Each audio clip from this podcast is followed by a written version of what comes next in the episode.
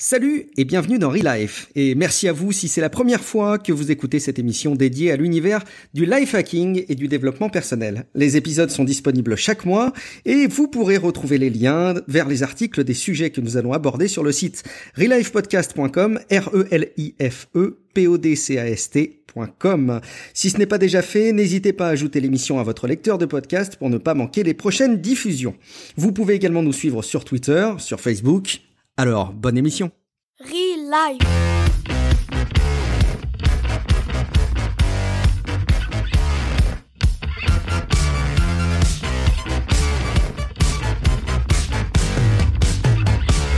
C'est du life hacking.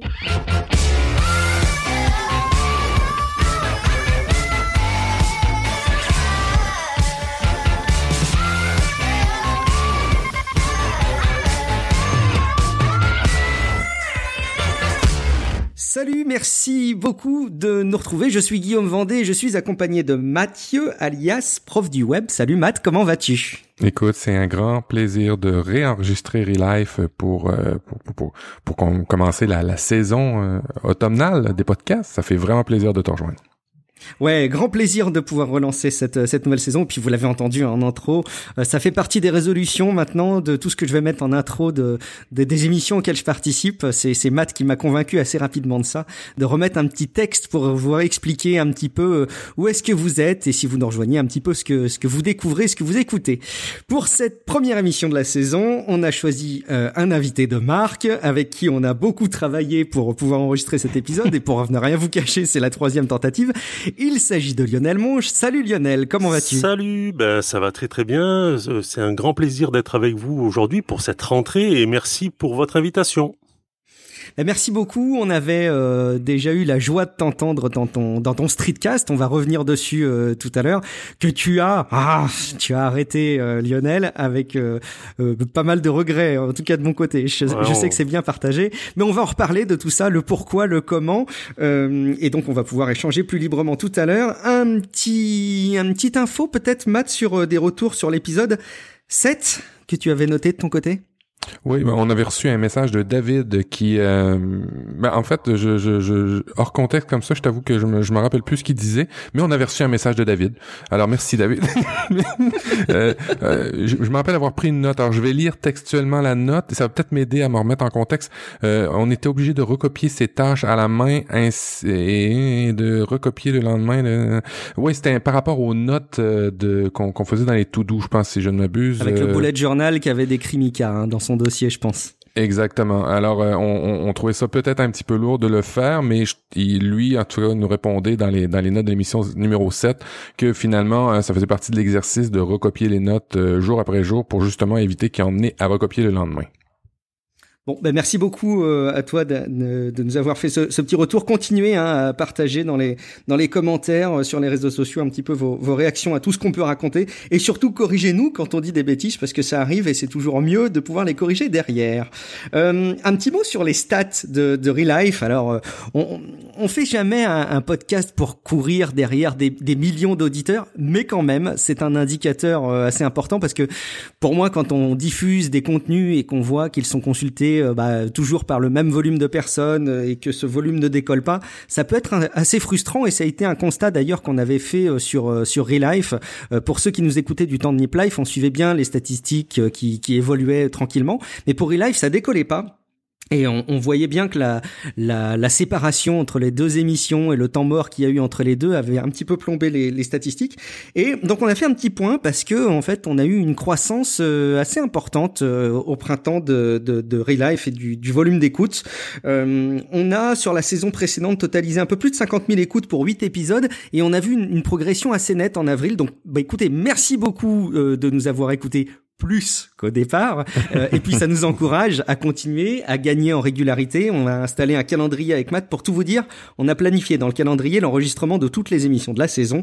C'est déjà un premier pas pour euh, aller gagner en régularité. Merci beaucoup de nous suivre. Donc, allez, quelques actus personnels.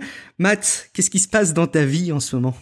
Ah ouais, dans ma vie, je, je, me structure, je me, je me, je, je m'organise et, et euh, je fais des nouvelles choses. Euh, j'ai débuté le permis moto. Et oui, c'est rendu à 40 ans, je me décide de faire le permis moto. Et euh, ben, ça m'apporte beaucoup de trucs, euh, notamment euh, beaucoup de, de, de sagesse et beaucoup de, comment dirais-je, de se rasseoir dans les classes avec euh, des jeunes débutants, des jeunes nous, euh, et quand toi tu réapprends depuis tout le début, euh, ça, ça, tu gagnes en, en comment dire, en humilité? Oui, non? Oui, c'est ça. J'ai, j'ai, tu, tu gagnes en humilité, surtout puis en patience envers toi-même. Euh, j'ai vraiment, vraiment apprécié. Je passe mon examen mardi. Alors, envoyez-moi des bonnes ondes mardi matin, circuit fermé. Mathieu est sur le terrain avec un professeur qui va le noter. euh, j'ai, j'ai, j'ai, j'ai, je suis un peu stressé, je dois te dire. Bon et, et comme euh, alors est-ce que c'est comme en France quand on passe le permis moto on a deux deux deux espèces de permis un permis plateau où on fait des manœuvres acrobatiques et euh, un permis sur route où on voit comment on circule. C'est comme ça que ça se décompose aussi là-bas? Et tout à fait. Écoute en fait c'est trois permis qu'il faut avoir. J'ai eu mon premier permis. Le premier permis me donnait la chance d'aller euh, sur route avec des professeurs. Le deuxième permis va me donner la chance de conduire sans professeur mais avec un ami pendant un an. Et le dernier permis lui je peux l'avoir seulement dans un an que je vais faire sur route avec quelqu'un qui te suit en auto avec des écouteurs puis qui te donne des indications euh, à la dernière minute. Euh, faut savoir que c'est plusieurs heures de cours ici pour pouvoir le faire et beaucoup de temps. Fait grosso modo et d'argent. C'est à peu près 1500 dollars canadiens pour avoir son permis sur échelonné sur 12 mois minimum. Alors c'est c'est c'est c'est un rythme d'apprentissage très long euh, qui se veut euh, exprès parce qu'il y a beaucoup beaucoup d'accidents de moto par chez nous. Et c'est assez simple à comprendre pourquoi? On a un hiver de six mois et pendant six mois, on perd les bonnes habitudes et quand on revient sur la route, ben on fait des accidents. Alors ils font très attention ici à ça. Je suis sûr qu'on sera amené à reparler un petit peu de, cette, de cet apprentissage du permis moto quand tu auras le, le papier ou le, la carte, je sais pas, entre les mains. On pourra, on pourra en reparler. Je suis sûr que tu auras des astuces à partager. Euh, Lionel, juste un petit mot. Euh, apprendre et continuer à apprendre, même quand on a abouti une certaine situation dans sa vie, c'est important, n'est-ce pas? Oui, c'est c'est c'est vital, je pense. Euh, euh, ça, c'est c'est vraiment quelque chose qui nous permet d'avancer dans la vie, de se remettre de, des fois des en question, même sur des choses qu'on aurait apprises par le passé. Et pour moi, c'est vraiment euh, un mode de vie de toujours apprendre, toujours euh, deux fois même me remettre vraiment en question sur des des choses que je pensais euh, des définitives, des certitudes. Voilà, exactement. exactement. Eh ben c'est intéressant parce qu'on va on va justement en toucher un mot sur ce sur ce côté euh, à, prendre. Bon, on va on va continuer à en parler de toute façon euh, dans quand on quand on passera au dossier euh, l'interview de Lionel. Mais euh, mais juste pour dire aussi que de mon côté, je vais je vais me lancer dans une un nouvel apprentissage qui paradoxalement euh, sera apprendre à, à apprendre. je vais lancer là dans quelques dans quelques jours, dans quelques semaines, ça ça, ça se précise, quelques cours sur l'utilisation du numérique du web, des outils du web en général, auprès d'un public euh, senior, donc des personnes qui ont euh, euh, au moins autant de besoins que n'importe qui dans la population d'utiliser Internet, les services et, les outils informatiques et, par extension tablettes et smartphones, mais qui sont pas mis à l'écart, mais qui n'ont pas forcément la possibilité d'apprendre ces usages-là comme nous on peut le faire dans le cadre de notre travail, en se renseignant tous les jours. Et puis on a pris le train un peu en marche, là où eux parfois ils sont obligés de prendre le train en, euh, justement nous on n'a pas pris le train en marche et ceux eux ils sont obligés de le faire. Ça peut, ça peut être assez compliqué. Donc c'est moi aussi quelque chose que je vais apprendre à, à, faire à essayer de bien faire en tout cas à transmettre un petit peu ces, ces infos. Euh, donc voilà je, je vous dirai moi aussi ce que je tire comme comme expérience tu, tu vas apprendre la, la patience. Tu vas devenir un vrai moine bouddhiste J'ai intérêt à redoubler d'efforts en régularité de, de méditation. Là. Mais tu vas leur apprendre euh, les outils technologiques, en fait, euh, tous les outils technologiques, ou exemple à bloguer, ou exemple à aller à naviguer sur Internet. Est-ce que tu as une, une niche ou c'est assez large, c'est vraiment l'introduction aux technologies? Alors les, deux, mon capitaine. Dans un premier temps, je vais me, je vais me restreindre à enseigner des éléments sur les réseaux sociaux euh, parce que typiquement, ça peut être des usages que eux aujourd'hui ils aimeraient bien avoir, sur lesquels ils aimeraient bien capitaliser, euh, notamment à Facebook hein, auprès de leurs auprès de leurs proches, et qui peut être parfaitement déroutant Facebook et on sait aujourd'hui à quel point ça peut être un outil sinon complexe, au moins dangereux pour certains usages. et donc l'idée c'est de pouvoir tirer parti des, des, bons usages de Facebook en les avertissant un petit peu des, des risques qu'il peut y avoir. mais il y a déjà des choses qui sont planifiées derrière autour de, alors évidemment des autres réseaux sociaux, mais on va aussi parler effectivement de blogging et ils sont euh, a priori à s'intéresser dans, dans le cadre d'un projet pour la création d'un podcast. Alors évidemment, je vous en dirai un petit peu plus en temps et en heure. Et tu sais euh, comment et, tu sais comment cette catégorie de, de personnes-là est appelée sur Internet? Je, je, je, suis justement sur le wiki de ça. Les senior notes. Ah, c'est c'est excellent ça. Je vais noter le terme. C'est euh, c'est quelque chose de reconnu comme terme parce qu'on entend des des classifications des gens euh, avec différentes terminologies assez euh, abscons parfois.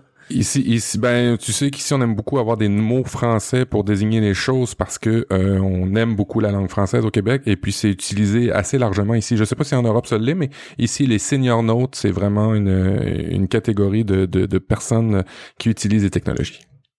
Eh ben, je, je vais me l'approprier. Merci, Matt. Merci beaucoup. Allez, sans autre forme de procès, on va passer à une petite discussion qui va tourner autour de toi, Lionel. Alors, en introduction un petit peu de ces, de ces échanges, on avait noté quelques questions, mais je pense que ça va vraiment être nourri par euh, toute une série d'échanges assez libres qu'on va voir tous les trois. Mais euh, je voudrais revenir un petit peu sur ton streetcast.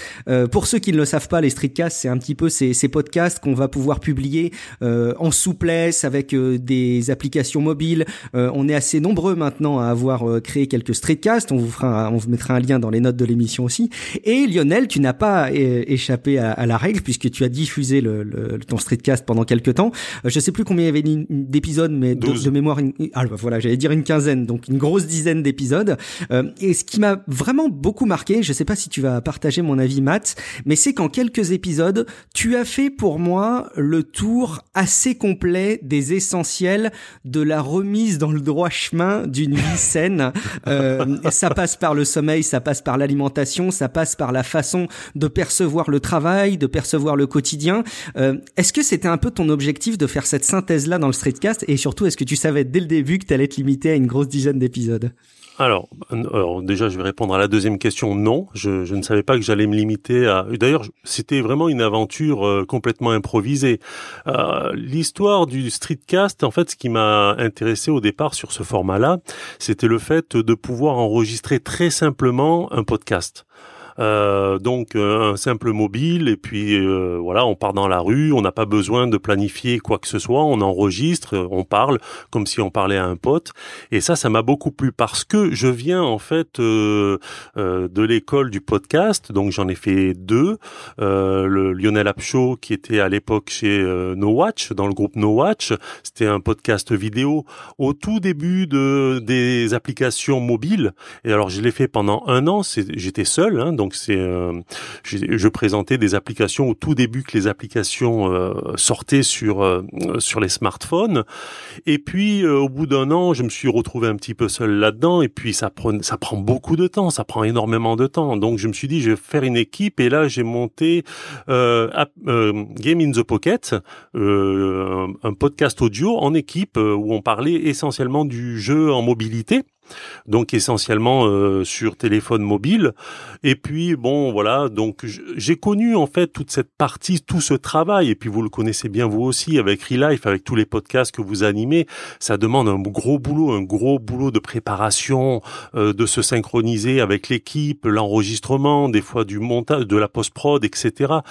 Et c'est un petit peu ce qui m'avait un petit peu fait sortir du monde du podcast parce qu'on a tous des vies, hein, voilà, à côté de tout ça. Eh oui, non mais euh, beaucoup pensent que c'est notre boulot, mais c'est pas notre boulot, c'est une passion euh, et euh, bah, c'est une passion qui dévore pas mal de temps.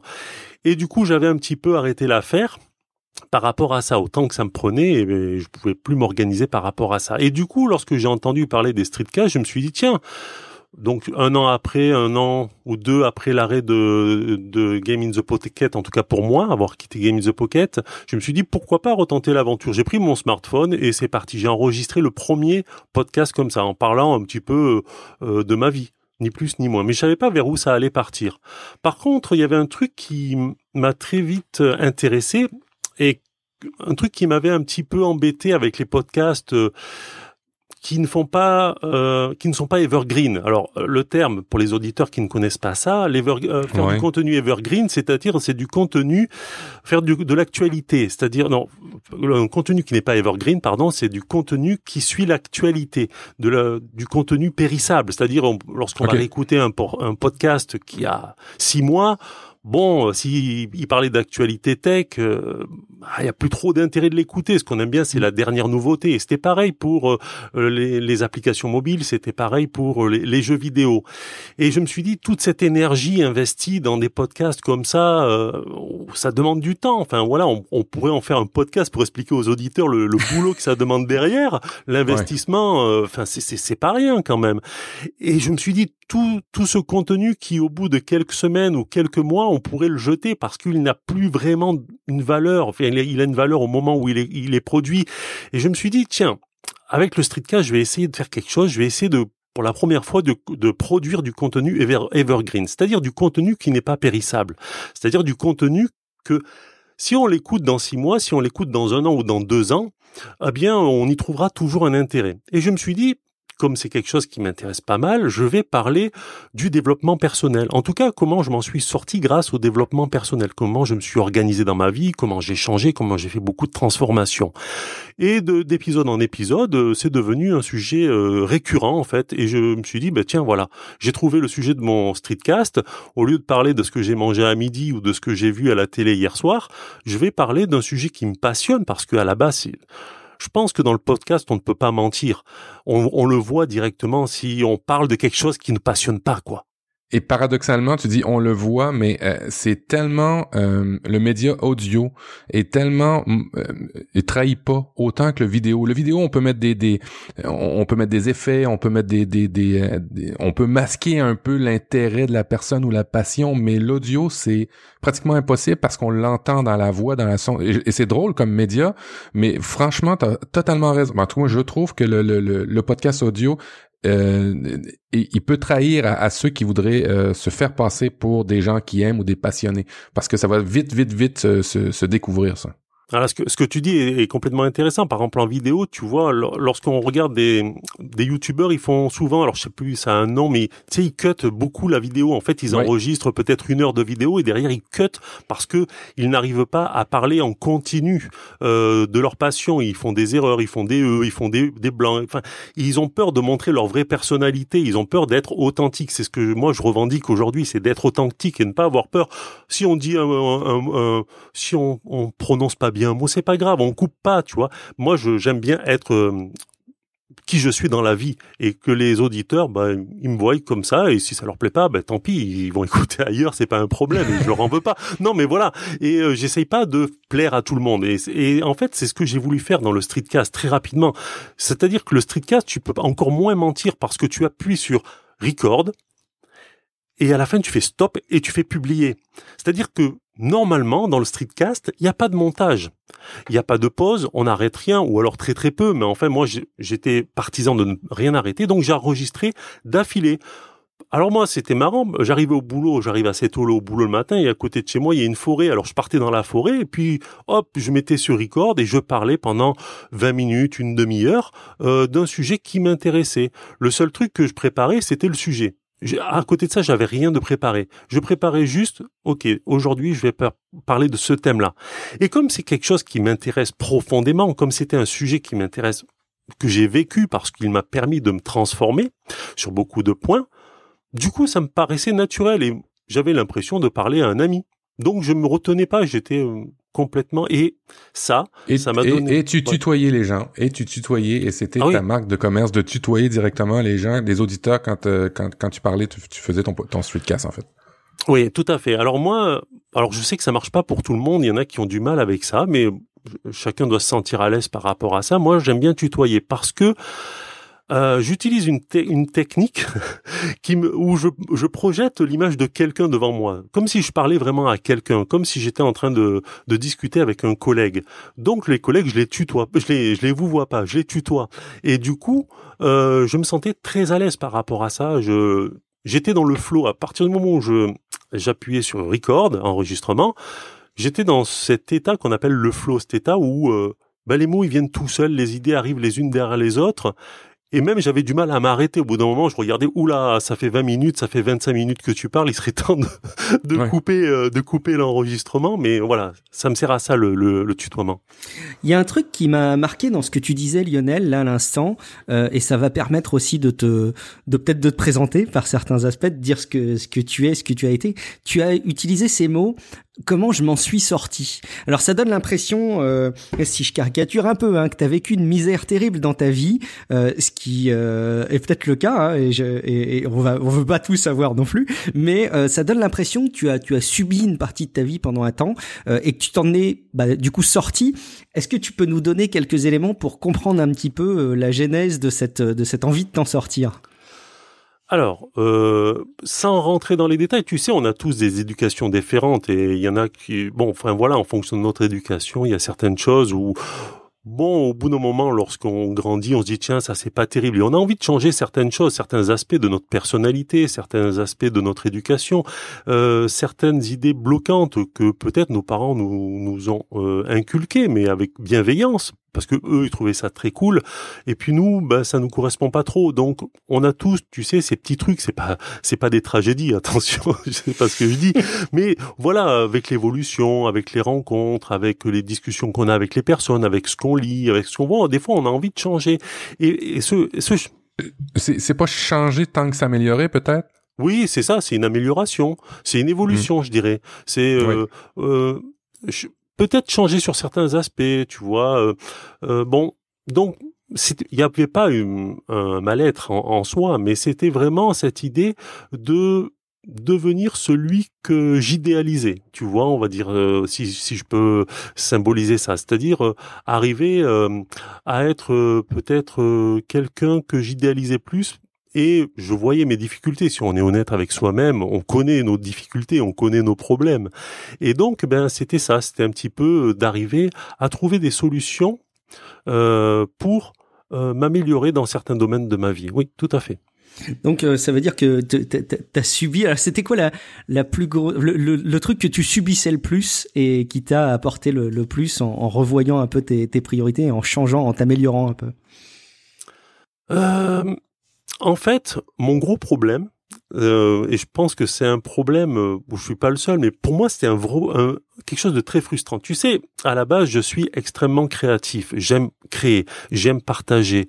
Euh, j'ai envie d'apprendre des nouvelles choses. J'ai envie de de constamment euh, euh, connaître des nouveaux trucs. Mais j'avais un gros problème. euh, Je l'ai encore un petit peu mais euh, j'allais jamais au bout des choses. J'étais pas ce que j'appelle aujourd'hui un finisher. C'est-à-dire, je démarrais plein de choses et je finissais rien. finir. Et voilà.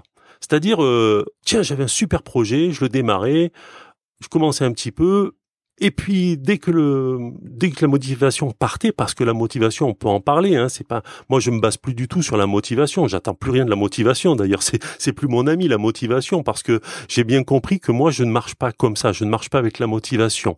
Et depuis que j'ai compris ça, ben justement, euh, j'arrive à, à aller beaucoup plus loin. Ce que je commence, je vais jusqu'au bout. J'arrive de plus en plus à terminer tous mes projets, tout ce que j'entreprends, tout.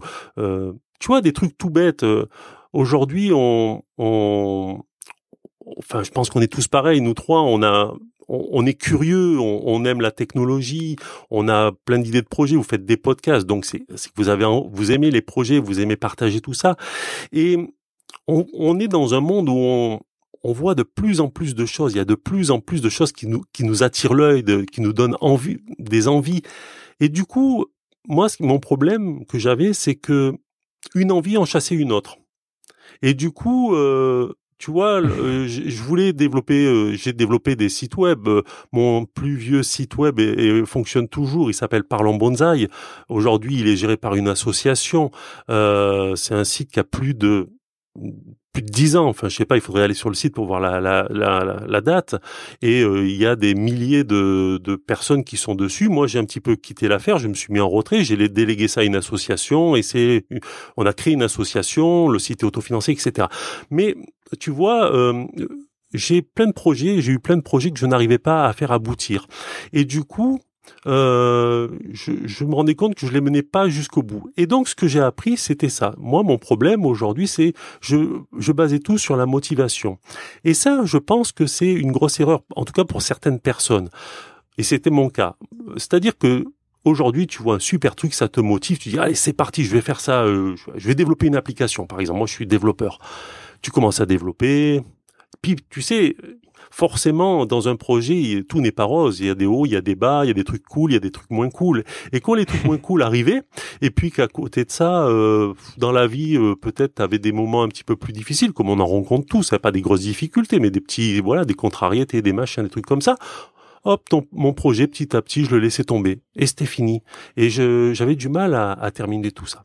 Et du coup, avec le temps, ben et le développement personnel, j'ai trouvé des techniques, des techniques qui me permettent de changer, qui m'ont permis de changer, notamment sur ce point-là, et de m'améliorer, d'aller jusqu'au bout. Et aujourd'hui, tu sais, ce que je j'explique dans mon nouveau podcast, on en parlera certainement, mais c'est d'être des finishers, c'est de devenir des finishers même dans ton travail, d'être reconnu pour ça, être quelqu'un sur qui on peut euh, faire confiance, euh, sur, sur qui on peut s'appuyer parce qu'on sait que cette personne-là, lorsqu'elle a donné sa parole, elle va jusqu'au bout. On n'a pas besoin de le rappeler. Dis-moi, euh, tu m'oublies pas? Ah mais je t'ai oublié. Non, voilà. Et ça, c'est mon truc aujourd'hui. C'est mon c'est le truc dont je suis le plus fier, c'est d'être arrivé à aller jusqu'au bout dans mes projets, vraiment. Et puis quand on, généralement, je, je suis un peu partiellement d'accord avec toi, c'est que la motivation, tu l'as au début.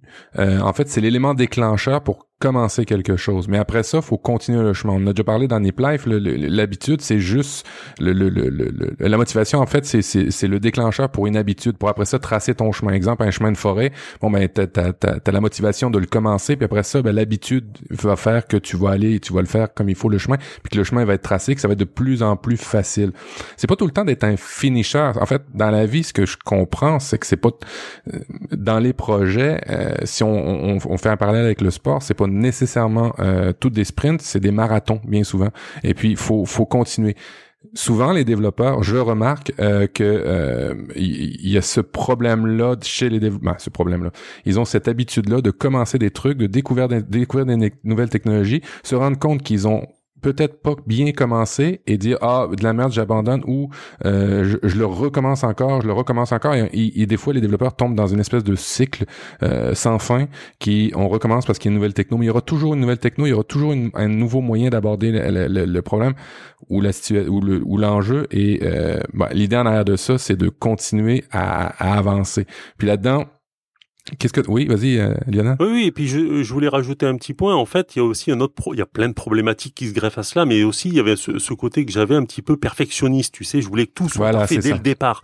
Et le problème, c'est que quand tu es perfectionniste comme je l'étais, parce que je j'essaie de me l'être de moins en moins, tu es très vite contrarié, tu es très vite euh, ok, je vais faire un podcast, mais alors il faut qu'il y ait ça, il faut qu'il y ait ça, il faut que je parle bien et je recommence dix fois ce que j'ai dit. Attends, est-ce que j'ai dit le bon mot? Donc j'écris tout. Enfin, tu vois, on essaye de.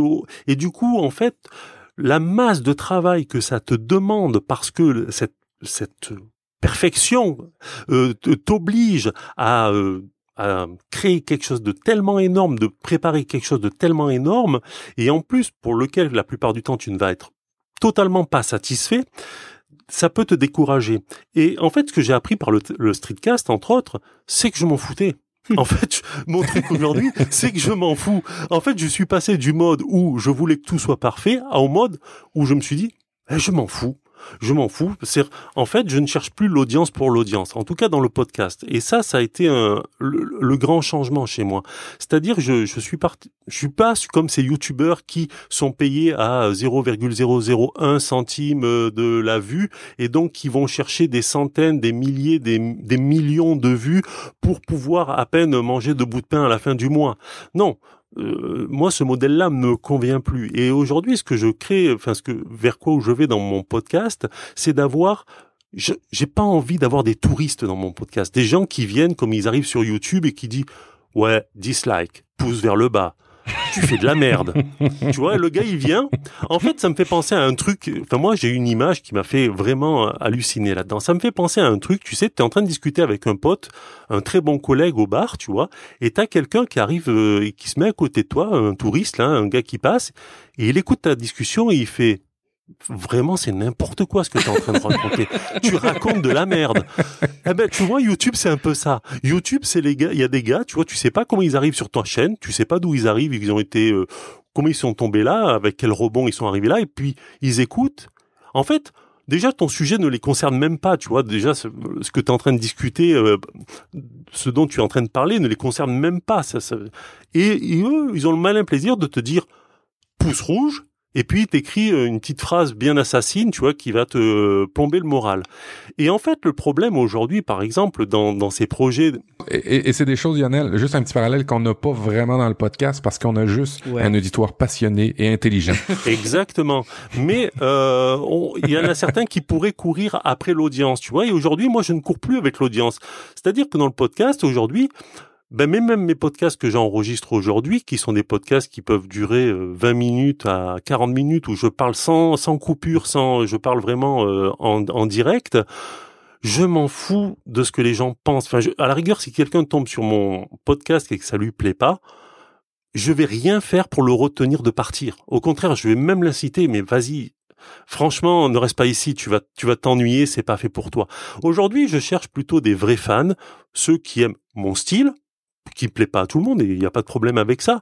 Et surtout, je vais pas essayer de plaire à tout le monde. C'est ça le gros changement, enfin en tout cas sur les podcasts. Ce qui aujourd'hui me permet de d'avancer dans, dans ce monde-là, c'est de ne plus essayer de plaire à tout le monde, de ne, plus, de ne pas essayer de faire une audience monstrueuse. Je préfère 1000 personnes passionnées que 50 000 euh, dont mhm. euh, les deux tiers n'en ont rien à faire de ce que je suis en train de raconter euh, et, qui viennent là comme des touristes, tu vois.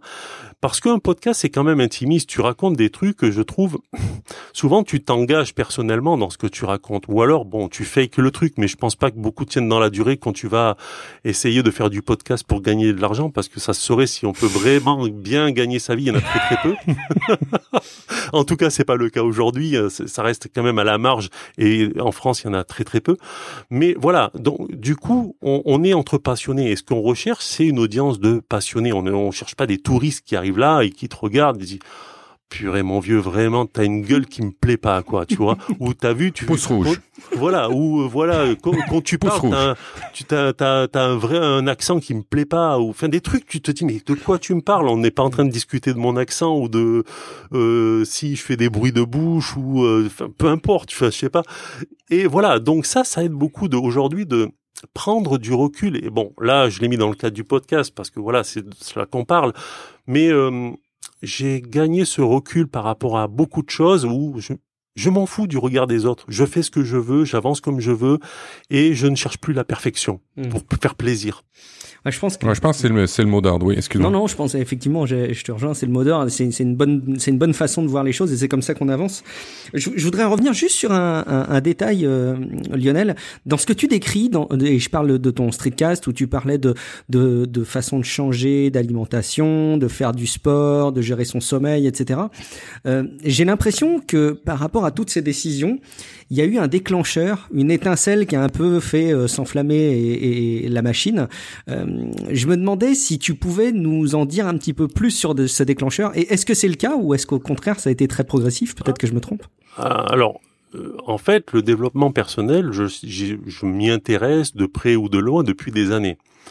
Mais dans le développement personnel, ce qu'on fait la plupart au tout début, c'est qu'on lit énormément de choses on, se gave de livres, de vidéos, de podcasts. Waouh, c'est super, c'est génial, des applications, des trucs, des machins. Et on, c'est une boulimie, une boulimie, parce qu'on découvre plein de choses. Mais on oublie une chose. On n'applique pas. En fait, on applique, on applique très peu. En fait, on, on est plus dans un mode euphorique où on découvre plein de choses. Mais moi, il y a, au bout d'un certain moment, tu te dis, bon, ok, c'est bien gentil, Lionel, là, tu, tu, tu dévores pas mal de contenu divers et variés là-dessus. Mais qu'est-ce que tu fais? Enfin, ça te mène où cette affaire-là? Est-ce que tu perds ton temps? Est-ce que tu perds Pourquoi tu fais tout ça? Et du coup, un jour, un des éléments qui m'a fait le déclic, c'est le moment où tu prends conscience. euh, Alors, ce que je vais dire va paraître très bête, hein, mais euh, c'est pour ça que j'utilise le mot déclic et la prise de conscience. Qu'à partir du moment où tu nais, tu es en mode compte à rebours par rapport à ta mort. Et Totalement, totalement. oui, mais tu vois, on le sait, ça, on, on- voilà, oui, on le sait. Bon, et alors, euh, moi, c'est très loin. Ben non, tu sais pas si c'était très loin. En fait, l'image qu'il faut se, qui est frappante, c'est de se dire, je vais te faire partir dans le désert, tu vois. Là-bas, il y a, il y a un oasis à 100 km, mais je te dis pas combien tu as de carburant dans ta voiture. Je te dis pas si tu vas y arriver. Eh bien, la vie, c'est un petit peu ça. La vie, bon, on a une espérance de vie 80, 90 ans en moyenne, hein, on est, d'accord. Bon, ok, donc on espère tous y arriver. Tu vois, ça c'est un peu l'oasis. On on espère d'arriver à, à cet horizon-là. Sauf que ben la vie elle peut être très courte, ou il peut t'arriver un truc que t'as pas prévu en plein milieu. Et là tu te dis ouais. Donc en fait, ce qui est en train de se passer, c'est que à chaque fois que j'ai fait une journée, que j'ai passé ma journée à rien faire, ou finalement très peu de choses, ben c'est une journée de perdu. Ben oui, c'est une journée de perdu. Et là, tu commences à te faire un petit dessin, tu vois, tu te fais, euh, alors je peux pas le montrer, mais grosso modo, tu te fais un quadrillage où chaque euh, chaque carré de ton de ton quadrillage représente une année de ta vie. Et tu, tu donc tu fais 90 carreaux, tu vois. Tu divises ça en en, en neuf grandes secteurs qui représentent euh, euh, euh, à peu près 10 ans de ta vie. Et tu, tu commences à barrer, tu vois. Tu dis alors ça s'est passé, ça s'est passé, ça s'est passé, ça s'est passé, ça s'est passé. Ok, je suis à la moitié à peu près. Ok, et donc aujourd'hui, qu'est-ce que j'ai, qu'est-ce que j'ai fait de ma vie? Et c'est à ce moment-là que j'ai pris conscience. J'ai dit ouais, ok, donc là, chaque minute, chaque heure, chaque journée, ou à la fin de la journée, je me dis encore une journée de merde, et que je fais rien, et que je fais rien Exact. pour, ouais, améliorer.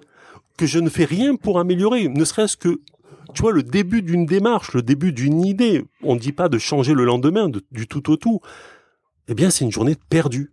Et quand tu prends conscience de ça, mais réellement conscience, quand tu te dis, OK, là, en fin de compte, si ma journée de demain, c'est une journée de merde encore, si ma semaine est une journée de merde, si mon mois est une journée de merde, eh ben, après, c'est mon année que c'est une année de merde. Et donc, j'ai perdu une année et je graille une case sur le, sur le, sur le dessin.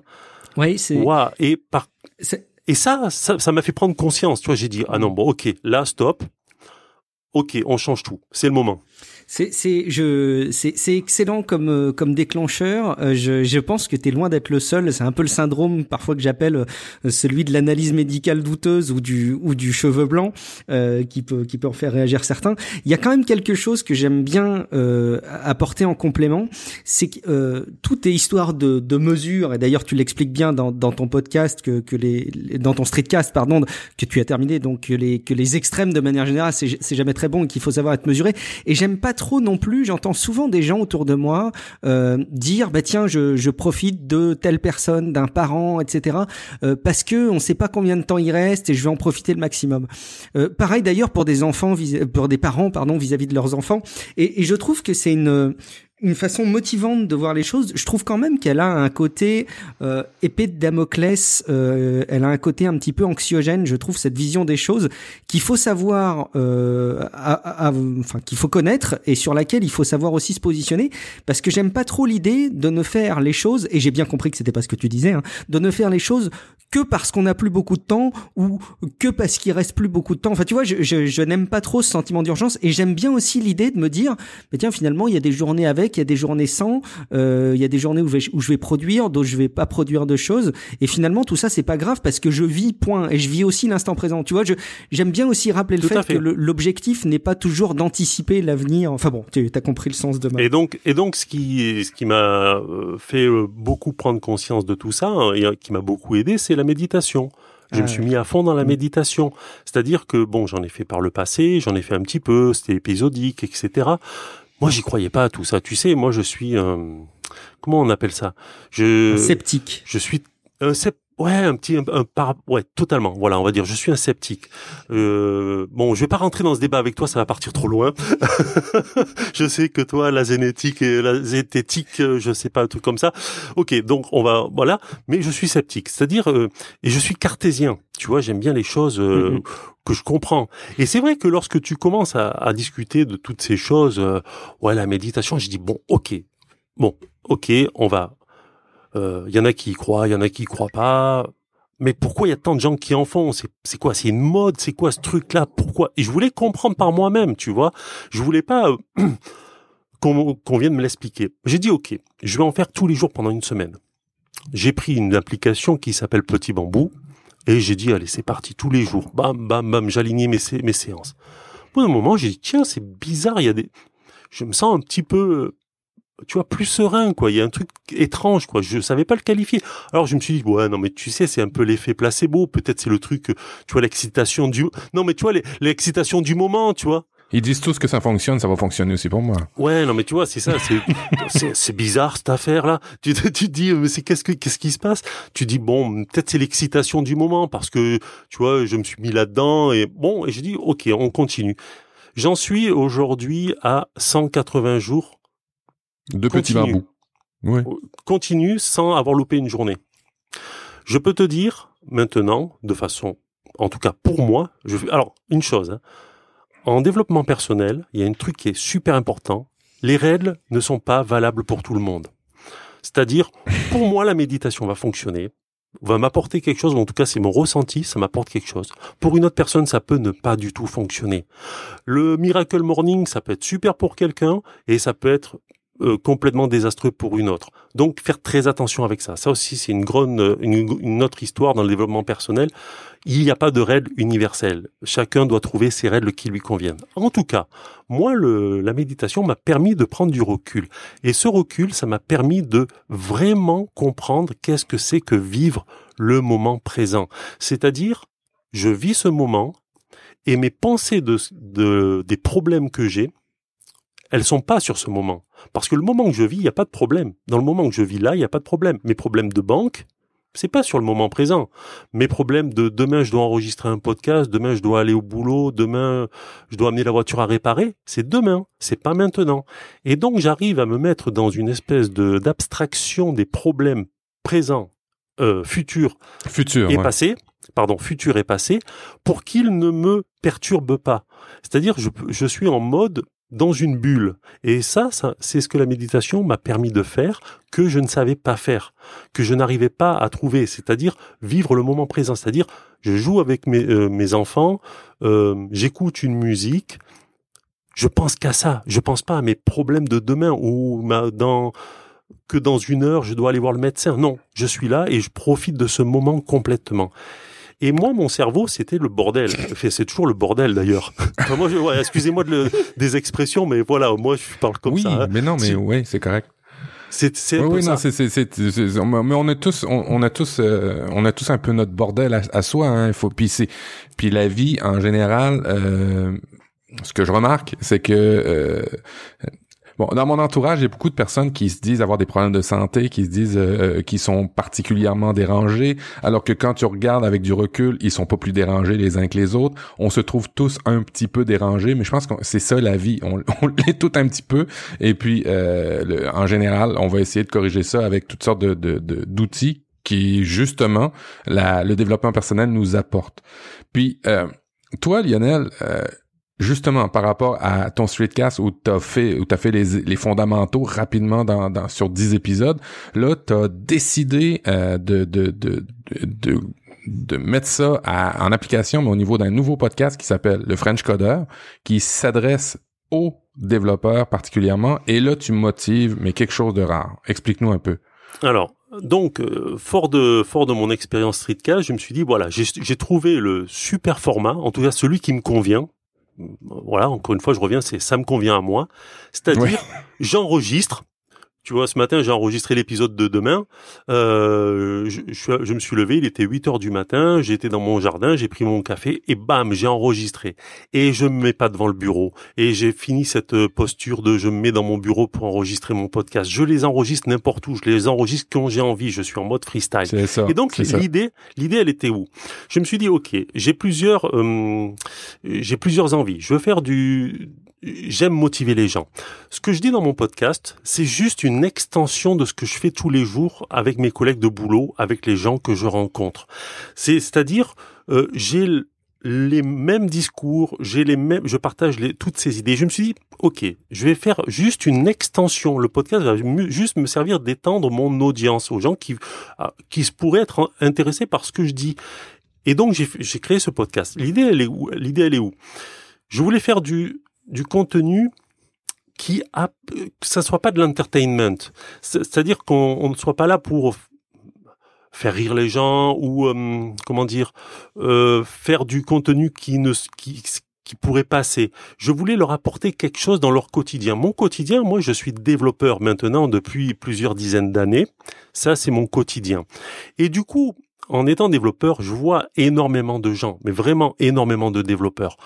Et j'ai vu qu'il y a des problèmes dans ce métier, comme dans tous les métiers d'ailleurs. Non, mais comme dans tous les métiers. Hein, enfin, c'est un truc, c'est un peu bidon ce que je dis, mais comme dans tous les métiers, il y a des problématiques. Et je me suis dit, quand même, c'est un super métier. Ça, c'est le métier de l'avenir. Enfin, voilà, si on aime la tech, être dans le développement, enfin, on voit les coulisses, les coulisses vraiment de tout ce qui se passe, quoi. On est vraiment dans ce milieu-là. Et pourtant, il y a des gens, ah, comment dire, ils sont jeunes, moi, je suis vieux, j'ai 47 ans, tu vois. Ils sont jeunes, ils viennent de sortir de l'école, et tu les vois arriver le lundi matin au boulot. T'as l'impression que les gars, ils vont visser des boulons toute la journée, quoi. Tu te dis, mais... mais, mais, mais, attribue pas ça à l'âge, Lionel. Je pense qu'il y a des gens qui sont comme ça qui ont 60 ans, puis il y a des gens qui sont comme ça qui ont 30 ans. Mais tu te dis quand même, quand tu es jeune, déjà, tu, c'est pas possible, quoi. T'es, es déjà dans cet été, mais comment tu vas être dans, dans, dans 10 ou 20 ans? Et je me suis dit, mais pourtant, c'est un super boulot. Enfin, je sais pas, mon gars, tu t'es fait, euh, t'as fait des études. Pourquoi tu arrives dans, qu'est-ce qui va pas? Et j'ai discuté avec, euh, avec tout le monde et je me suis dit, OK. Sur le, sur le marché du podcast, sur le marché du, de la vidéo, dans le milieu du, pour les développeurs, il y a beaucoup de gens qui parlent de techniques pures. Comment apprendre un langage, comment mmh, apprendre une, un, tel ou tel outil.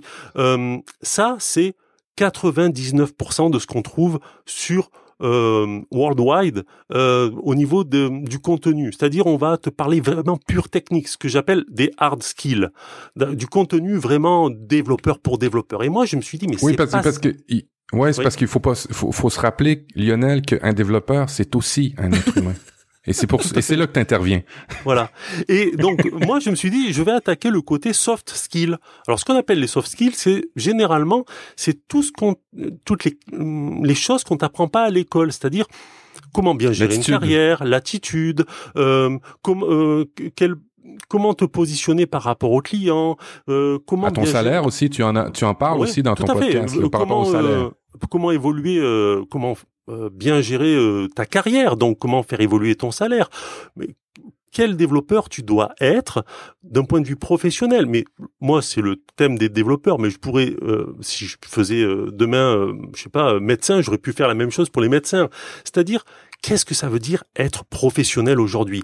Qu'est-ce que ça veut dire vis-à-vis d'un client pour lequel tu tu vas travailler, lorsque tu vas t'engager avec lui, Qu'est-ce que ça veut dire être, avoir une attitude professionnelle, faire du travail de qualité?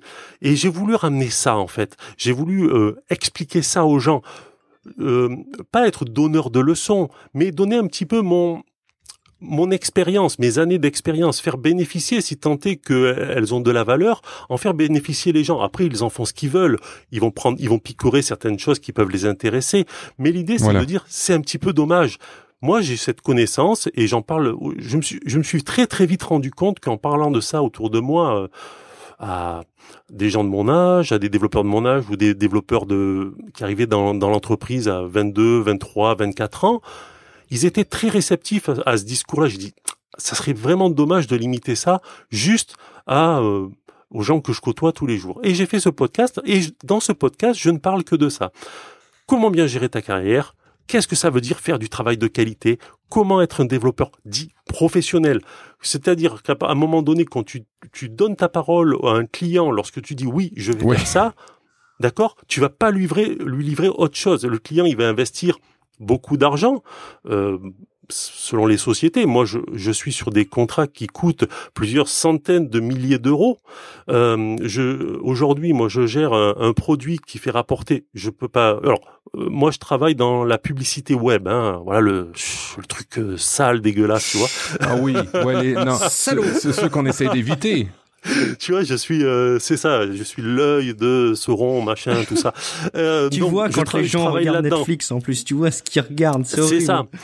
Et, euh, et du coup, si tu veux, vis-à-vis de, de, mon client, ben, euh, mon client donc euh, qui est dans la même société parce qu'on a une régie publicitaire, une des plus grosses de, de France, euh, après Google et Facebook, euh, ça rapporte des, je dirais pas le chiffre, mais on va dire comme ça, des dizaines de millions d'euros par an.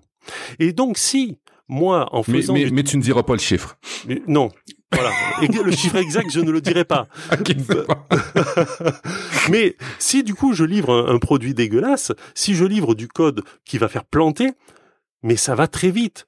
Euh, si je fais planter euh, euh, le composant qui affiche la publicité, je peux te dire que euh, j'ai mon téléphone, il devient rouge feu parce que là le compteur, euh, le compteur de perte de bénéfices pour mon client est immédiat. Et donc, je ne peux, moi, ce que je voulais montrer, ce que je veux montrer au travers de mon podcast, c'est ça. C'est que lorsque tu t'engages, lorsque tu te dis être professionnel, on n'est plus à l'époque de papa où on avait euh, le patron, c'est le chef, et on attend que voir ce que le chef nous dit pour exécuter ce que veut le chef. Aujourd'hui, en tout cas dans le développement, euh, même si on fait partie de la même société, même si tu travailles effectivement pour euh, un chef, tu as une responsabilité, tu as passé un contrat. Moi, je suis là parce que j'ai une certaine expérience, j'ai passé un contrat avec telle société, c'est pour faire, bénéficier à cette société de mon expérience. C'est pas pour être là, m'asseoir le cul sur, sur la chaise le matin et attendre qu'on me dise ce qu'on fait. Je suis là pour apporter ma valeur au client. Et je suis pas là en tant qu'un exécutant, qu'un gars. J'ai rien contre les contre les gars qui serrent des boulons toute la journée, mais enfin voilà, je suis pas sûr. Je je suis pas un. Mais mais ton ton podcast ton podcast s'adresse pas juste en fait aux développeurs. Quand vous allez l'écouter le, podcast de Lionel, vous allez vous rendre compte que ça s'applique à beaucoup beaucoup d'autres métiers euh, et, qu'il y a une certaine rigueur. À, je te dirais qu'à une certaine échelle, euh, j'ai beaucoup lu sur le mentorat et euh, c'est un peu ce que tu fais dans ton podcast. C'est un peu du mentorat par rapport à des nouvelles personnes, mais aussi des gens qui sont là dans l'industrie depuis longtemps puis que, qui, qui, qui devraient peut-être changer un peu leur, leur façon de voir le travail, l'univers du travail. Je pense en gros ça serait ça ton podcast, c'est l'univers du travail quand on l'écoute. C'est pas juste les développeurs. Ah oui, tout à fait. Bon, bien que je, je euh, sur euh, certains podcasts, je, je parle d'un peu plus de technique, même si c'est des techniques relativement soft, euh, mais j'aborde certains points de comment faire de la qualité. Et donc, en parlant de la qualité dans, dans, dans, le travail, en tout cas de développeur, je suis quand même obligé d'aborder des points techniques. Et de ce côté-là, sur ces podcasts-là, c'est vrai. Mais par exemple, aujourd'hui, euh, j'ai j'ai fait j'ai enregistré le podcast qui va sortir demain, euh, qui parle. C'est quoi le thème? Oui, c'est ok, c'est la rentrée. Qu'est-ce qui Qu'est-ce qu'on peut faire? On va pas redémarrer encore une année euh, comme l'année précédente où on n'a rien foutu, où on a juste attendu que le patron nous donne le boulot à faire. Mais ok, moi, voilà, je vais vous donner une anecdote qui a fait changer l'état d'esprit de beaucoup de gens autour de moi. Et beaucoup de développeurs. J'ai des développeurs euh, qui allaient voir le, leur chef euh, une fois par an pour faire l'entretien individuel. Je sais pas comment on appelle ça euh, au Québec, mais en fait Les évaluations, L'évaluation. Et c'est là que tu peux renégocier ton salaire. Et alors, il, ces jeunes me disaient, parce que beaucoup, je, travaille avec beaucoup de jeunes développeurs, ils me disaient, bah, moi, je vais aller voir, euh, je vais demander une augmentation. J'ai dit, ok, euh, tu vas, tu, qu'est-ce que tu vas amener comme argument pour avoir ton, ton, ton augmentation ah ben écoute, moi le client là, il est super content. Euh, il m'a, il peut même l'écrire, il peut me dire euh, dire à mon chef que euh, voilà que j'ai fait du bon boulot. Que j'ai dit attends, attends, attends, attends, attends. T'es en train de me dire que t'as fait du bon boulot. Pourquoi? Lorsque t'as signé avec ton chef, tu t'es tu avais prévu de faire du mauvais boulot? Attends, attends, attends. Non, mais qu'on soit clair, qu'on soit clair. Tu fais Euh, ce que tu- tu es tu- payé tu- pour. Tu as passé un contrat moral avec ton chef pour qu'il t'embauche, qu'il te mette sur un projet. Ne me dis pas que tu avais dans l'esprit de faire du mauvais boulot. Donc, en ayant fait un très bon boulot, tu n'as fait juste ce pourquoi tu t'étais engagé. T'as rien fait de plus. Le, euh, vous étiez d'accord sur une somme, je te paye tant par an, euh, tant par mois, pardon, parce que tu vas faire du bon boulot. On est bien d'accord. Enfin, que je me trompe pas là. On est bien d'accord que tu avais bien l'intention de faire du bon travail. Donc, si tu vas le voir juste en lui disant, écoute, j'ai fait du bon boulot, le client il est content. Donc, augmente-moi. L'autre il va dire, bah non, pourquoi T'as juste fait ce pourquoi je t'ai payé? Pourquoi tu je paye plus? On était d'accord. Tu dois faire du bon boulot. T'as fait du bon boulot pour cette somme. Et le mec il te regarde, il fait, euh, oui. Et alors je vais lui dire quoi? Et voilà. Et là, ils, se, comprennent pas le, business, tout ça. Ton patron va t'augmenter quand? Ton patron va t'augmenter quand tu vas lui, permettre de gagner plus d'argent avec ton savoir-faire. Et pour cela, tu es obligé de te former, de t'entraîner à des nouvelles technologies, à des nouveaux, des nouvelles méthodes pour que ton patron va pouvoir te vendre plus cher sur un autre poste. Un, un autre chez un autre client et donc à partir du moment où il va te vendre plus cher ben toi tu vas bénéficier de cet apport parce que tu vas euh, tu vas progresser, tu vas apporter beaucoup plus de valeur, donc forcément tu vas en toucher les fruits. Et beaucoup ne comprenaient pas ça. Ils pensaient juste parce qu'ils avaient juste bien fait leur boulot, ça méritait une augmentation. mais mais euh, mais euh, pour les auditeurs, si vous si vous adorez ce que vous écoutez là présentement, c'est carrément le, le le le thème, le ton en fait de Lionel euh, dans tous ces dans tous ces épisodes de, de podcast.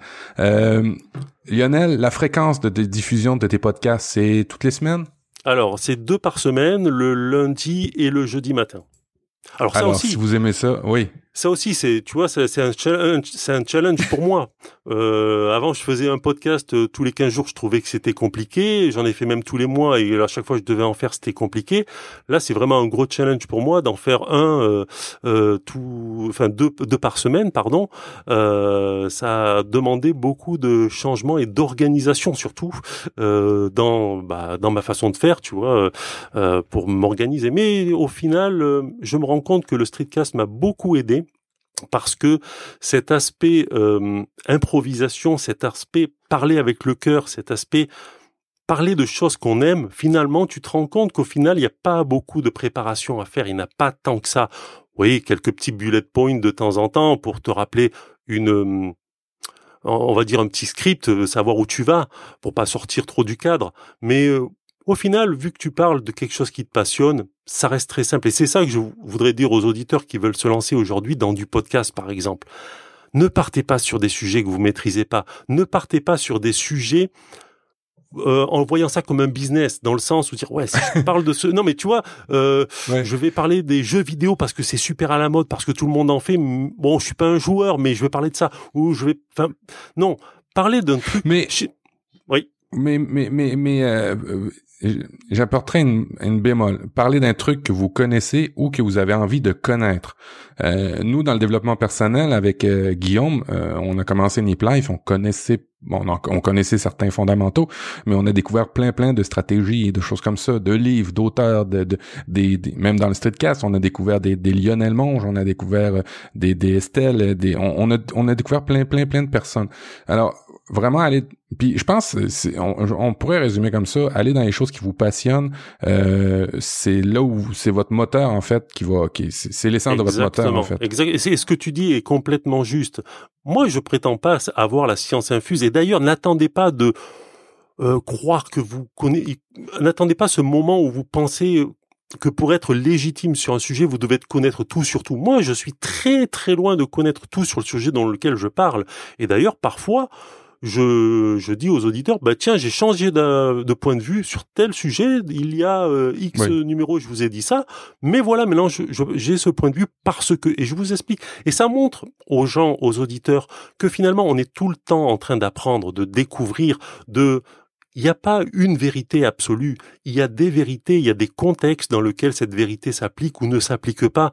Et, et donc, si vous voulez lancer un, un podcast, le seul truc, que comme a dit euh, prof du web, c'est soyez soyez passionné, soyez passionné parce que vous vous, ce dont vous, votre sujet, même si vous êtes débutant dans ce sujet, vous allez forcément en plus apprendre des choses et évoluer et en faire bénéficier votre les gens qui vous écoutent. Si vous voulez tout retrouver, en tout cas, euh, des conseils de, de Lionel, euh, si jamais vous voulez prolonger un petit peu l'écoute de, de toutes ces, ces partages qu'il a qu'il a à faire, et ils sont et ils sont très nombreux. Euh, N'hésitez surtout pas à aller euh, évidemment écouter. Donc le podcast, c'est le French Coder, c'est ça. On le retrouve évidemment partout, comme tous les bons podcasts, euh, Lionel. C'est ça, oui, tout à fait. Ou, oui ou sur le frenchcoder.com, euh, sur iTunes, de partout. Je pense que vous, vous si on cherche Lionel Monge ou le French Coder, vous devriez tout retrouver. Et puis de toute façon, vous avez évidemment le lien dans les notes de l'émission. On a prévu une petite euh, rubrique en complément de trucs et astuces. Alors on va peut-être pas tout diffuser. Vous connaissez notre technique. On a un frigo et parfois on met des contenus qu'on a au frigo et ça nous sert pour d'autres émissions. Euh, il y en a quand même quelques-uns d'assez incontournables qu'on était impatients de vous partager. C'est Matt qui s'y colle. Oui, alors, euh, il s'y colle. Alors, qu'est-ce que je garde pour le frigo? Qu'est-ce que je garde pour le frigo? Euh, oui, ah, j'ai trouvé quelque chose de, bah, d'intéressant. Euh, on va y aller dans le style de vie. Tu, tu, on voulait peut-être parler de style de vie. Avez-vous vu euh, la nouvelle façon de faire des recettes qui a été élaborée ou inventée par Ikea? Lionel, Guillaume, avez-vous vu ça dans les liens, dans les notes de l'émission? Non, pas du tout. Alors, c'est un papier, vous savez ces papiers où on qu'on utilise pour euh, le, le, le, le, chauffer, mettre dans le four, ces espèces de papiers parchemin. Les papiers cuisson. Ouais, papier cuisson, exactement. Alors c'est Ikea, en fait, c'est un ingénieur de Ikea qui a, qui a décidé, qui a, qui a inventé cette façon-là. Papier sulfurisé, excuse-moi. Exact. Oui, oui, c'est bien. Merci. Alors, à partir du papier sulfurisé, c'est du papier sulfurisé sur lequel est imprimée la recette. Alors, c'est typiquement euh, assez simple de voir une recette imprimée sur du papier sulfurisé. Vous dites, Mathieu, qu'est-ce qu'il y a d'intéressant? Ben là, c'est les portions qui sont imprimées sur le papier sur le papier recette, et vous avez juste à disposer sur le papier parchemin. Vous irez voir. Alors, alors, pour la quantité de sel, vous voyez une espèce de petit rond de sel. Pour la quantité d'ail, vous avez un autre petit rond d'ail et vous chiffonnez le tout, vous mettez dans le four et ça va cuire à, à l'étuvée. Euh, alors j'ai trouvé ça tellement brillant et, et drôle euh, de, de, de, faire des recettes de cuisine comme ça et, ils ont été victimes de leur succès. Ikea avait pas l'intention, c'était une preuve de concept, avait pas l'intention d'y aller avec ce, cette chose-là. Il y a beaucoup de gens, beaucoup de gens qui ont commencé à, à, à demander euh, la, la, création pour vrai de, de ce papier sulfurisé recette là. Vous irez voir dans les notes de l'émission. Franchement, ça fait sourire. Deuxième truc, tout... oui, vas-y. Je, je, juste une seconde parce que je voudrais pas qu'on philosophe sur le papier sulfurisé d'Ikea et puis je, je, je, réagis un peu à chaud. Euh, en fait, je trouve ça super malin. Mais il y a quand même un côté aussi parfois qui me, ça me déroute. Et encore une fois, je veux pas, je veux pas me torturer le cerveau, mais j'ai euh, des proches qui disent, je sais pas si vous connaissez le Thermomix, ces super oui. robots oui, oui. Euh, cuisine qui font tout quoi. Ils, ils, remplacent juste le fait de rissoler. Et euh, il y en a plein qui disent ouais, mais ça c'est pas de la cuisine, c'est trop facile. euh, Tu mets tout dedans, euh, tu prends même plus le temps de cuisiner. J'arrive à me demander s'il va pas y avoir les mêmes critiques sur ce papier sulfurisé Ikea, je sais pas. Clairement, clairement, il y a, il y a toujours aussi des, des dans chaque nouveauté qui sont apportées pour faciliter le, le, le, le la vie en général. Il y a toujours les, les ouais les, les gens qui, qui essayent de te remettre en arrière euh, avec euh, c'était mieux avant. Mais euh, toujours dans le dans le c'était mieux avant. Euh, toi, dans le French Coder, euh, Lionel, euh, ta relation avec l'alcool, c'est quoi? Parce que moi, je suis assez ouvert avec l'alcool. Euh, non, moi, j'ai pas. Je, enfin, personnellement, je bois euh, vraiment que sur des occasions. euh, Enfin voilà, je j'ai pas de souci à boire du vin ou de l'alcool euh, lorsque je suis avec des amis, mais à titre personnel, euh, euh, là seul, je bois pas, non. Alors, pas, pas forcément seul, mais savais-tu que euh, aux États-Unis, simplement aux États-Unis, euh, le, le, la gueule de bois euh, Ouais. faisait perdre jusqu'à 179 milliards en productivité à chaque année. C'est énorme. je l'avais pas vu comme ça. Euh, Ah oui, arriver euh, bourré au boulot, ça, ça peut être un. un- Ouais, je sais Alors, pas si la personne va rester longtemps au boulot, quoi. Ben justement, pour qu'elle puisse rester longtemps au boulot, il y a une nouvelle recette qui s'appelle le Morning Re- euh, Recovery euh, qui a été inventé le Drink Smart, Oh, une espèce de, beau. de, de boisson que vous pouvez prendre juste avant de vous coucher. En fait, il, recommande de prendre cette boisson-là quand vous vous bourrez la gueule. Alors, le principe, sur le fond, euh, je trouve ça intelligent. Sur la forme, je trouve ça un, peu particulier. C'est un projet Indiegogo. Ils ont réussi leur financement. Ils avaient besoin de 25 000 dollars. Ils ont fait 250 000 dollars. Alors, c'est un franc succès. Euh, c'est euh, supporté par des milliers et des milliers de personnes, c'est sûr. En arrière de ça, il y aurait, là je mets des grosses guillemets, là, surtout que je suis avec Guillaume, faut que je fasse attention, il y aurait des scientifiques qui ont prouver certaines choses que nanana. Alors, il y aurait un principe chimique qui se développe euh, au niveau de, de, notre organisme lorsqu'on a bu trop et euh, le morning recovery euh, va annuler ça, va complètement annuler ça et faut le prendre juste avant de se coucher. C'est un peu le principe de la pilule qu'on veut manger pour maigrir, puis on veut pas changer l'habitude. C'est à peu près le même principe. Je trouvais ça tellement drôle euh, de une boisson pour continuer à se bourrer et euh, pour être parfait le lendemain. Et ils ont vendu ça sous l'axe d'être productif. Moi, ça m'a oh. fait mourir. Ben moi, je propose qu'on le teste sur des chirurgiens la veille, le lendemain, qui, tu vois, tu dois, qui doivent opérer quelqu'un du cœur, voir vraiment si ça marche. Mais on le dit pas aux patients. Voilà, ça va être une surprise. C'est la surprise. Eh ben écoute, excellent. On vit une belle époque quand même. Hein. Oui. ouais, C'était un peu le, le, le, tour du style de vie pour ce mois-ci. Bon, est-ce que tu veux compléter ou est-ce qu'on met euh, tout ce que tu avais prévu de restant au frigo? Bah, je pense que euh, d'ici deux semaines, pendant entre le, le, le Relife 8 et le Relife 9, va y avoir iOS 11 qui va sortir. Ça apporte ah beaucoup, beaucoup, beaucoup de choses au niveau du de la productivité. Euh, toi, t'avais noté certains aspects, Guillaume? Ouais, bah en fait, je, je bosse sur iPad à peu près tout le temps maintenant hein, sur euh, sur iOS 11. Euh, le multitâche, le clavier Bluetooth, la Logitech qui coûte une trentaine de balles avec, le fait que le stylet soit utilisable à peu près partout. Euh, moi, ça en fait une machine euh, de production en permanence.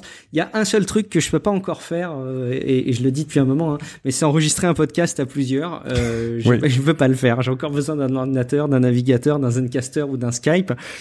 c'est un peu frustrant, mais par contre, si vous utilisez un, iPad, euh, si vous avez envie de vous plonger un petit peu dans les, usages de, production, de travail au quotidien de, de l'iPad, si vous n'êtes pas développeur et si vous enregistrez pas des, des podcasts à plusieurs, bah, testez iOS 11 en version bêta ou attendez, maintenant ça va être une, affaire de jours, mais ça risque de changer vraiment la donne. Euh, moi, je vois une vraie évolution en tout cas dans ma façon de, de gérer l'informatique au quotidien avec, ça c'est clair. Alors j'ai une question, Lionel. J'ai une question. Alors non, enfin moi iOS 11 je l'ai pas testé. Ça fait un... alors tiens c'est rigolo par rapport à ça aussi, c'est qu'à une époque j'étais comme un fou au niveau de de, de, la veille techno. Je, suivais vraiment tout ce qui sortait, mais j'étais euh, enfin tu vois la, un peu comme vous quoi, à la pointe du dernier enfin la dernière info qui sortait, euh, j'ai un petit peu euh, mis le frein dessus parce que euh, finalement, avec du recul, au-delà de la passion, qui est une passion dévorante d'être, enfin voilà, ça me prenait beaucoup de temps et du coup j'avais plus de temps pour faire autre chose à côté. Du coup voilà, pour j'ai dû faire des, des, choix. Mais par contre, il y a un truc qui m'intéresse. Je serais curieux de, de connaître ton retour. Alors moins que tu l'aies déjà fait. Aujourd'hui, du coup, ton iPad, tu l'utilises combien de pourcents du temps pour, pour euh, par rapport à ton à ton PC ou ton Mac que, tu utilisais avant beaucoup plus, j'imagine. Alors écoute, euh, c'est du 90-10 quoi. Enfin, je aujourd'hui à 4 quand je fais des, usages dits euh, informatiques, euh, alors la plupart du temps, je les fais quand même sur sur mon smartphone aujourd'hui, mais dès que j'ai vraiment besoin de quelque chose qui soit plus de, plus de l'ordre de la public de la production, d'écrire quelque chose entre mon ordinateur et mon iPad, c'est passé à 90-10 et encore une fois, c'est 10 représente euh, l'enregistrement et pas forcément le montage, mais l'enregistrement des podcasts euh, ou euh, mais ça fait très longtemps que ça m'est pas arrivé de faire du développement. Je pense qu'aujourd'hui un développeur il, il, a encore besoin d'un ordinateur, c'est indéniable. Mais pour Monsieur et Madame tout le monde qui fait du usage du quotidien, vraiment je la proportion a vraiment changé, je trouve. Et je pense hmm. que ça doit être le cas aussi dans une autre mesure et dans une autre philosophie avec les tablettes Surface, hein, enfin les, les, les, les Windows tablettes, mais je trouve là qu'il y a vraiment quelque chose qui a, qui a changé, quoi. Ah, mais attends un petit peu, je vais juste, je vais juste motiver le, le, je vais réveiller les trolls qui peuvent nous écouter. Euh, justement, je suis en train de, de travailler sur un, bon, c'est une proposition pour un client de tablette en milieu de travail, justement. Et, euh, ben là, on est à différencier les, les, les, écosystèmes, que ce soit iOS et justement Surface. Et, euh, je suis assez mitigé. J'aimerais me faire convaincre des usages de tablettes de Microsoft puisqu'il n'y a pas beaucoup d'applications, ce qui eh en résulte à utiliser juste des applications normale Windows et là le tactile est pas euh, fait pour ça et là tu te dis ben finalement j'ai pas besoin d'une tablette Microsoft puisqu'il n'y a pas d'application. D'un autre côté, iOS est mal adapté en entreprise, au niveau réseau, au niveau des partages d'entreprises, de, des backups et ainsi de suite. et là, tant que les entreprises n'auront pas fait le passage complet au niveau du cloud, iOS non plus sera pas fait au niveau de l'entreprise. En fait, la tablette, ma conclusion présentement, mon document, puis j'aime, si vous voulez m'aider à réfléchir, ça me ferait plaisir dans les notes de l'émission. La tablette, au niveau de l'entreprise, n'est pas encore. ça, je suis euh, d'accord n'est pas encore euh, tout à fait mature euh, dans les usages d'entreprise. Hein, je dis bien d'entreprise. Au niveau du, freelance, du développement euh, chez vous à la maison, là c'est tout autre chose. Et iOS 11 apporte aussi son lot de nouveautés qui vont encore plus loin pour travailler à la maison. Et je me surprends à trouver des usages pour la tablette pour la, de la productivité, euh, pour le développement. Exemple, typiquement, le Ferrit, qui est un logiciel d'édition audio où tout est linéaire ou tactile, c'est beaucoup plus simple qu'avec une souris. Et il y en a beaucoup d'applications comme ça qui commencent à arriver dans mes habitudes de production. Fait que Lionel, c'est un peu, c'est du cas par cas dans ce que tu fais, mais au niveau de la production, moi, mon comportement, c'est plus juste de la consommation de médias sur tablette, mais c'est aussi maintenant, quand on a la bonne application, du développement de la vraie production. Ouais, c'est clair. Le, le montage d'un podcast solo, je trouve que c'est euh, bien plus rapide avec Ferrit qu'avec euh, un ordinateur, quoi. Ça, c'est clair. Ah, ben moi, j'utilise Ferrit, mais je l'utilise euh, directement sur mon iPhone. Et en fait, aujourd'hui, moi, j'ai vraiment, enfin, je, je fais tout depuis mon iPhone. C'est-à-dire, j'ai, en fait, j'ai réduit au minimum toute ma chaîne de production. Je l'ai entièrement automatisé et du coup, euh, enfin, c'est une liberté incroyable, quoi. C'est vraiment une liberté incroyable à partir du moment où tu as des logiciels très spécifiques qui, qui font une chose mais qui, la, qui le font bien. Et du coup, c'est vrai que on arrive à un niveau aujourd'hui euh, où les logiciels que l'on trouve sur tablette ou sur smartphone ont une qualité professionnelle dans certains domaines, hein, pas tous encore, mais dans certains domaines où tu te poses la question, où tu te dis vraiment bon, et ça sert à quoi que j'aille euh, ouvrir mon PC, quoi. Mm. tout à fait, tout à fait. C'est clair. D'autres choses du coup, Matt? Ou est-ce qu'on conclut cette rubrique trucs et astuces? Alors les trucs et astuces, on va la conclure. Euh, ben là en fait on parlait d'iOS 11. Euh, ouais un petit truc, un petit truc. Euh, j'ai lu ça dans Wired. Euh, je trouve ça assez intéressant. Dans le développement personnel, ce qu'on essaye de faire, c'est de, de de pas couper son flux de travail ou du moins ramener son flux de travail à faire ce qu'on a à faire et à être capable de focuser longtemps. Dans un article de Wired euh, sur les notifications, euh, j'ai découvert deux trucs qui sont quand même assez intéressants pour ceux qui ont de la difficulté à arrêter toute notification. Vous pouvez dans vos téléphones euh, à la source fermer les notifications, les notifications pour toutes les applications, mais vous pouvez y aller aussi de manière granulaire. Un truc que j'ai trouvé intéressant, si vous êtes un utilisateur d'iOS, c'est de fermer toutes les notifications, mais de les limiter au tiroir. Vous savez le tiroir que vous avez de juste en haut. Comme ça, ça vous permet de conserver vos avertissements que vous avez besoin par application, mais sans nécessairement être dérangé dans votre quotidien. Alors si vous, voulez conserver des notifications sans déranger votre travail, je trouvais que le truc de Wired était super intéressant de limiter ça à juste le tiroir en haut, ce qui fait que ça vous pop pas, pas dans le front et que ça vous fait pas une perte de productivité. Excellent. Je propose qu'on passe à une petite rubrique euh, inspiration, mais qui va peut-être nous ramener un, un, petit truc et astuce quand même pour conclure euh, cette, euh, ce huitième épisode de Relife. Est-ce que vous avez pris, Mathieu ou Lionel, des photos pendant vos vacances dernièrement? Oui, beaucoup. Oui, oui. Eh ben, je vous invite, comme euh, vous qui nous écoutez, à aller regarder euh, cet article de blog que je, je mettrai dans les dans les notes de l'émission, euh, qui met un peu en lumière ce phénomène qu'on a tous connu ou qu'on connaît tous encore, qui est celui de passer notre temps à prendre des photos et notamment des, des photos de vacances. la blogueuse derrière qui, qui rédige cet article étend un petit peu sa réflexion autour de ces comportements qu'on a autour de nous ou que vous empruntez peut-être occasionnellement quand on est en prendre une photo, quand on est devant un paysage, prendre une photo, euh, quand on est devant un bon plat, prendre une photo, et ce comportement qui devient un petit peu irrationnel et, et, et surtout qui vise à, à, prendre plein de photos que du coup on regarde pas forcément derrière. Euh, et donc la blogueuse interpelle avec une, une belle plume euh, la manière dont on peut se comporter durant des voyages, etc. Et peut-être que vous allez revoir votre consommation de prise de vue photographique durant vos prochaines vacances une fois que vous aurez lu cet article.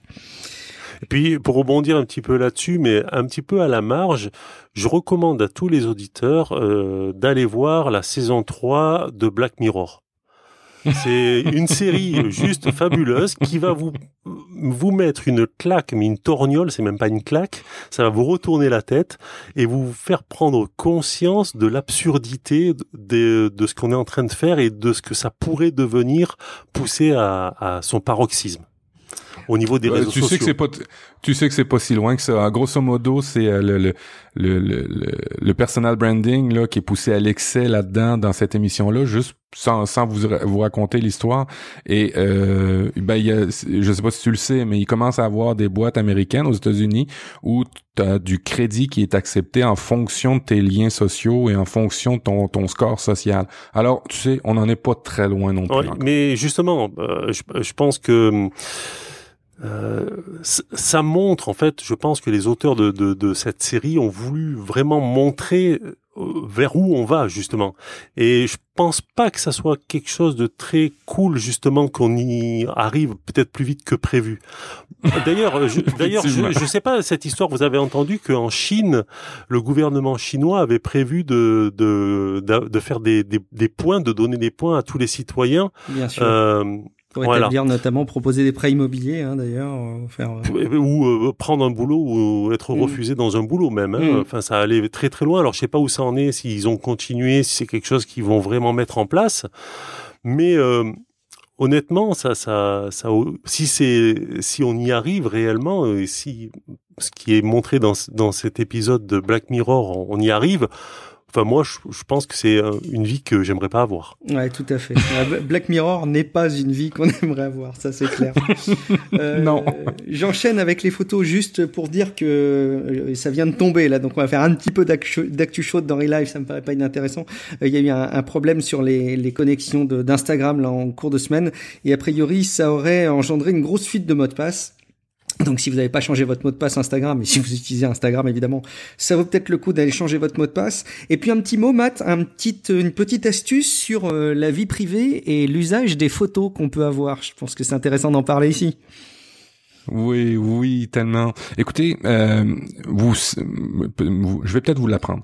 Toutes vos photos sont géotaguées. À quoi ça aide essentiellement à savoir où vous l'avez prise, mais c'était aussi euh, essentiellement pour euh, regrouper ça dans, dans, toutes sortes d'applications. Ça c'est mon voyage à Paris, ça c'est mon voyage en Italie. C'est très très bien cette fonctionnalité là, mais par contre quand vous la partagez sur Internet, ça donne une position exacte de où ce que vous êtes. Alors, si on extrapole un petit peu plus loin, puis que vous partez en voyage à quelque part, et que dans d'autres photos, vous avez pris des, photos chez vous, et que vous avez géotagué votre maison, dites-vous que quand vous prenez des photos en direct ailleurs, les personnes peuvent voir publiquement que vous n'êtes plus chez vous. Alors faites attention lorsque vous partagez des photos à nettoyer ce géotagging là euh, ou euh, à partager ces photos là à votre retour. Ok, faites attention à ces choses là. Il y a beaucoup de gens, euh, on s'en méfie pas assez, qui euh, en profitent et qui euh, tout n'est pas rose. Sur, on aimerait ça, mais tout n'est pas rose sur le milieu des internets. Et faites attention au géotagging dans vos photos. Eh ben écoute, on va on va conclure avec euh, peut-être une, citation. C'est toi, Matt, qui avait préparé ça? Oui, ben c'était en lien avec euh, tout ce qu'on a dit avec Lionel. Euh, en fait, la citation se suit de, de c'est de Marcel Proust. Euh, pas de réussite facile ni d'échec définitif. Je trouvais ça tellement approprié pour l'émission présentement euh, que qu'on a fait avec Lionel. Et puis évidemment, on se rappellera Marcel Proust, c'est le beau-frère de Alain Proust, le pilote de F1. oh, ça c'était tellement mauvais. Il y a un roulement de tambour là, cymbale, tu sais. oh, je trouvais ça drôle. C'est très bon, c'est très bon. Lionel, on te laisse le mot de la fin et puis peut-être rappeler euh, aux, aux auditeurs où est-ce qu'on peut te retrouver? Oui, ben c'est pour me retrouver, c'est relativement simple euh, sur mon site lefrenchcoder.com et sur tous les réseaux sociaux Lionel Monge, donc pas besoin de pseudonyme, rien du tout. Lionel Monge, vous me retrouvez à peu près de partout. Merci beaucoup Lionel de t'être joint à nous pour cet épisode et puis pour avoir euh, relancé cette euh, nouvelle belle et grande saison de Relife qui s'annonce. Matt, où est-ce qu'on peut te retrouver? Ah, facile. Profduweb.com, la section Contactez-moi. Vous pouvez m'écrire directement par là ou sur euh, les, dans les médias sociaux, Twitter, Facebook. Et maintenant, je commence YouTube. Surveillez. Ah oui, surveillez les vidéos de maths. Euh, et puis moi, vous me retrouvez sur euh, Twitter, Facebook ou sur mon site avec Guillaume Vendée. Mon adresse, mon site, mon blog, c'est guillaumevendée.me. Euh, J'ai plein de choses à dire en ce moment. J'ai fait un bilan de ma saison podcastique, mais je vais aussi vous parler de ce que je vais lancer dans cette nouvelle saison parce que contrairement à Lionel, je ne suis pas dans la rationalisation, mais je m'éparpille et je vais vous dire comment je m'éparpille intelligemment. On va vous remercier évidemment beaucoup d'avoir écouté cet épisode. Merci beaucoup de nous suivre. Merci beaucoup de nous avoir peut-être ajouté dans votre lecteur de podcast. On compte sur vous pour réagir à l'émission sur relivepodcast.com dans les commentaires ou sur les réseaux sociaux. Et puis, vous savez, c'est la sempiternelle prière de tous les podcasteurs. On compte sur vous aussi pour aller déposer un petit commentaire, un petit avis, des étoiles sur iTunes. Euh, surtout maintenant qu'on vous promet de grandes choses dans Relife. On compte sur vous pour de grands avis pour nous faire bien remonter dans les classements. Merci beaucoup. On se dit rendez-vous normalement dans un mois avec un épisode. On peut dire, euh, Mathieu, maintenant, qui est notre euh, prochain invité. On va pouvoir annoncer à l'avance qui Euh, sont nos on va pouvoir l'inviter à l'avance? Euh, Regarde, un truc. Vous allez le savoir dans les notes de l'émission. Ça va vous inciter à aller voir le site web Oh, pour savoir qui est la prochaine invitée. Et j'ai dit la prochaine invitée. Merci beaucoup. Merci Lionel. À très bientôt dans un prochain épisode de Relive. Ciao à tous. Merci à vous. Ciao, ciao.